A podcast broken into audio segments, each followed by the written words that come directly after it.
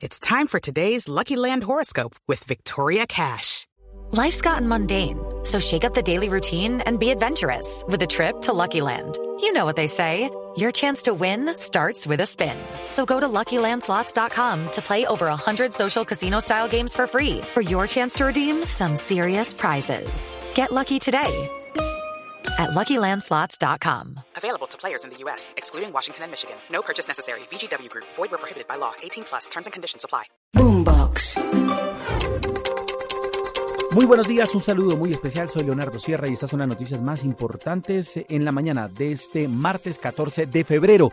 Oficialmente comienza la discusión en el Congreso de la Reforma a la Salud. El gobierno descartó que tenga mensaje de urgencia y radicó el texto de 180 páginas y 152 artículos para volver el sistema público, aunque no elimina las EPS. La ADRES será la única pagadora y responsable de manejar la plata del sistema porque le girará directamente a las clínicas y hospitales. La gran diferencia con el sistema de hoy es que usted ya no irá a la EPS cuando se enferme, sino a un centro de atención primaria. Se creará en Colombia una red primaria de atención que será pública, mixta y privada un centro por cada 25 mil habitantes. Las EPS administrarán los que tiene y el gobierno creará los centros en las zonas apartadas donde no hay centros de atención. Allí le deberán resolver la atención a la gente en máximo 24 horas. La reforma también plantea que van a desaparecer las EPS que están en liquidación o proceso de intervención por parte de la Supersalud y esos pacientes pasarán a la nueva EPS. Más detalles de la reforma a la salud con Ana María Celis. Se reveló que las EPS no serán desmontadas, por el contrario enfrentarán un gran proceso de transformación. Dentro de las funciones que tendrán a partir de ahora es promover la afiliación y seguir administrando los planes complementarios porque se mantienen como venían funcionando así como la medicina prepagada. Lo que sí sucederá una vez se apruebe la reforma es que las EPS no van a recibir más recursos y además van a ser territorializadas. Y eso lo que quiere decir es que si una EPS es fuerte en un departamento pero tiene muy baja cobertura en otro, se van a reforzar es donde tienen mayor cantidad de afiliados y la nueva EPS entraría a esos territorios donde las otras entidades no pueden garantizar una gran cobertura. En cuanto al papel de la ADRES, se explica que asumirá la función de girarle directamente a las clínicas y hospitales los recursos de la salud. Es el rol que tienen hoy en día las CPS. La ministra de Salud, Carolina Corcho. Se recuperará el manejo de los recursos públicos de la salud para que estos de manera transparente sean dirigidos a la prestación de servicios de salud y al cuidado de la vida en Colombia. Sin embargo, el gobierno ya ha mencionado en varias oportunidades que esto tomará tiempo ya que la ADRES no tiene la capacidad ni el sistema para tomar estas funciones. Se deberá quintuplicar esa capacidad y hacer nuevas inversiones e incluso una reestructuración. Ana María Celis, Blue Radio. Lo que va a pasar con las EPS es que se van al territorio. Estará cada una en una zona asignada, donde tenga presencia y mayoría de pacientes y donde no haya una EPS irá la nueva EPS. Estas EPS tendrán tres tareas. Administrar los centros de atención primaria, administrar los sistemas de referencia para remitir a los pacientes a otro nivel de atención y también harán auditorías.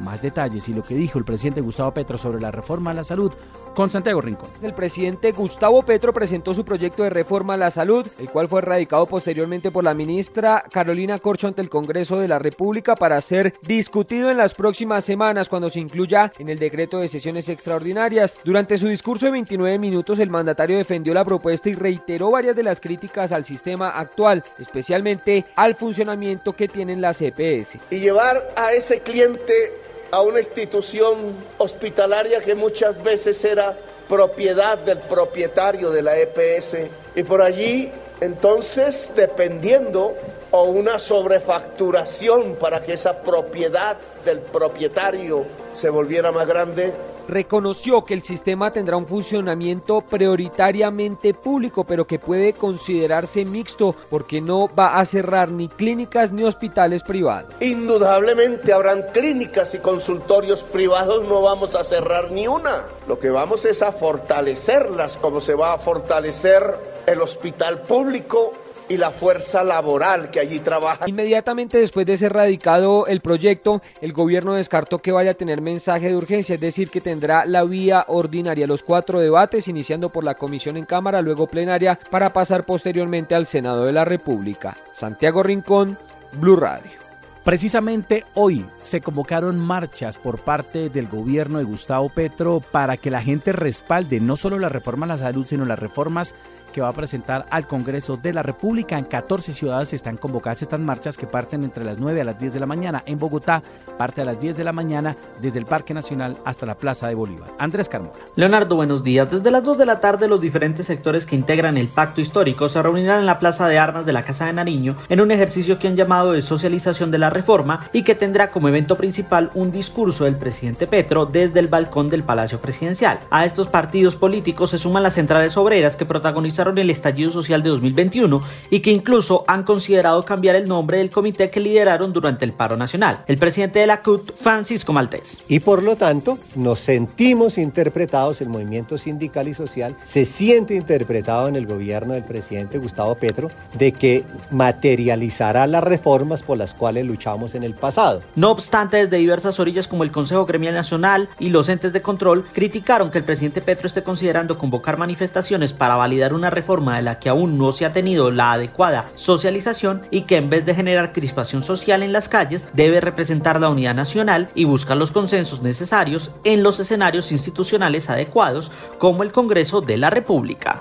Andrés Carmona, Blue Radio. Cerrada amanece la vía Buenaventura-Cali después de un deslizamiento de roca en el kilómetro 13. Esta mañana se espera que empiecen las labores de despeje en esta importante vía al mar. Fabric Cruz. Leonardo, buenos días. Desde las 5 de la tarde del día anterior está cerrada la vía al mar en el kilómetro 13, sector conocido como la Vuelta del Cerezo. Un deslizamiento de roca se vino abajo taponando ese corredor Cali-Buenaventura en ambos sentidos. El alcalde Jorge Iván Ospina visitó la zona afectada hace algunas horas. Han caído rocas enormes que han sellado completamente la vía, pero adicionalmente identificamos una falla que tiene que ser demolida con tecnología apropiada para que esto no vaya a significar una, una situación mayor. Para fortuna de todos, no ha significado lesionados ni fallecidos. Los conductores de transporte liviano han tenido que tomar vías alternas, al igual que transportadores de carga pesada que les tocó dar la vuelta por media canoa. En principio, decirle a la comunidad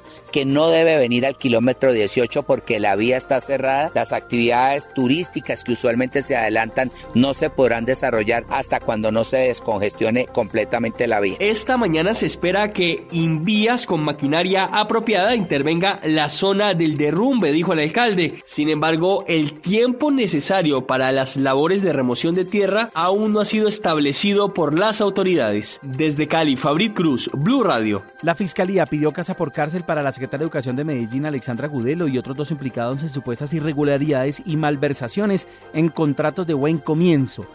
Duan Vázquez. Pues la audiencia duró cerca de cinco horas cuando la fiscal 49 reveló algunas pruebas contra la secretaria de Educación de Medellín, Alexandra Gudelo, la exdirectora técnica de Buen Comienzo, Lina María Gil, y Henry Gómez, representante legal de la Corporación Colombia Avanza, imputados por los delitos de peculado por apropiación, tentativa de peculado y contratos de incumplimiento de requisitos legales. Por eso la fiscalía pidió casa por cárcel para esas tres personas, mientras continúa todo el proceso judicial, pues son investigados por irregularidades en la entrega de dedo de un contrato de 23 mil millones de pesos para la entrega de los paquetes alimentarios a los niños y las madres gestantes de buen comienzo y que habrían tenido sobrecostos de hasta 1.300 millones de pesos, irregularidades que habrían quedado en evidencia en interceptaciones presentadas por la fiscal. El, el KN95 lo pueden facturar, eso yo lo puse a 1.600, pues lo puede facturar tranquilamente a 3.000 pesos. El alcohol lo pueden facturar para 5.000 pesos. Al final, la juez de control de garantías suspendió la audiencia y la aplazó solo hasta este jueves a las 2 y 30 de la tarde. Duan Vázquez, Blue Radio. El hincha del Deportes Tolima que golpeó al jugador de Millonarios Daniel Cataño recobró su libertad anoche y seguirá vinculado con el proceso hasta que se realice la audiencia de conciliación y ambas partes lleguen a un acuerdo mutuo. Fernando González. Pese a recobrar su libertad, Dairo Alejandro Montenegro sigue vinculado al proceso y se le impuso una sanción. Así lo explicó a Blue Radio Yuri Peña, apoderado del joven. Se le impuso una sanción, lógicamente pecuniaria, de 20 salarios mínimos legales ¿sí? y prohibición de ingresar al estadio durante tres años. Convertidos en pesos colombianos, esos 20 salarios mínimos legales vigentes suman 23 millones 200 mil pesos. ¿Y ahora en qué etapa queda este proceso? Pasa a otro fiscal, que es el fiscal de, que entra a hacer la averiguación, entra a establecer los hechos en concreto, se llama efectivamente a conciliar a la víctima víctima y a su victimario. Una vez se logre establecer una posible conciliación, pues se terminaría el proceso. Si no hay conciliación por una u otra razón, entonces el proceso continúa y ahí sí hay lugar a una imputación de cargos. Daniel Cataño podrá atender esta citación virtualmente para evitar su arribo a la capital del Tolima. Desde la ciudad de Ibagué, Fernando González, Blue Radio. El 3 de noviembre será el concierto de RBD en el Atanasio Girardot de Medellín, hasta ahora la única ciudad de Colombia donde se va a presentar la agrupación mexicana. La fecha fue anunciada en todo un evento agolpado por cientos de fanáticos en el sector de Provenza, en el poblado. Catalina Botero. Me abrazas, Mire, le cuento que con corbatas, uniformes y toda la vibra rebelde llegaron cientos de fanáticos a la reconocida calle Provenza, el mismo lugar donde Carol G también hizo el lanzamiento de uno de sus éxitos. Y mire, desde las 2 de la tarde comenzaron a llegar los paisas y más o menos sobre las 8 de la noche las pantallas se encendieron para anunciar el momento que hace más de 15 años estaban esperando, el reencuentro de RBD. Aquí en Blue Radio hablamos con algunos de sus fanáticos. Llevamos 15 años esperando este momento y esta, o sea, la alegría que sentimos es indescriptible. Primer anuncio el 19 de enero, estamos llorando. Yo creo que es algo inexplicable, algo inesperado. El 3 de noviembre, la exitosa agrupación mexicana va a presentarse en el estadio Atanasio Girardot de Medellín y sus fans ya comienzan a ahorrar para comprar las entradas. Claro que sí, tarjetazo, lo que sea, pero no nos perdemos de ese concierto. Soy Rebelde Tour. Este 15 de febrero será la preventa de las boletas, pero los precios serán inalcanzables, como dice la canción. Diomar García, el empresario de este evento, habló con Blue Radio. Tenemos desde boletas de 100 mil, ¿sí? Hasta palcos que están alrededor de los 16, 17 millones de pesos. Aunque solo está confirmado hasta el momento el 3 de noviembre en la ciudad de Medellín, no se descartan otras fechas. Lo que sí es cierto es que solo se va a realizar aquí en la capital de Antioquia. Catalina Botero, Blue Radio. En otra noticia les contamos que embargados con fines de extinción de dominio 14 bienes de la mafia en Bogotá donde se fabricaban estupefacientes, se escondían armas o se cometían homicidios están evaluados en 6.560 millones de pesos. La policía en Bogotá sigue investigando quién es la cabeza que se encontró dentro de una bolsa abandonada en un potrero en la localidad de San Cristóbal. Y sigamos con noticias de Bogotá porque la Orquesta Sinfónica pidió investigar lo ocurrido con el músico Gustavo Rivera atacado con arma blanca cuando intentaron robarle su instrumento. Sigue hospitalizado en delicado estado de salud. Estas son las noticias más importantes con las que amanecemos este martes 14 de febrero. Feliz día, gracias.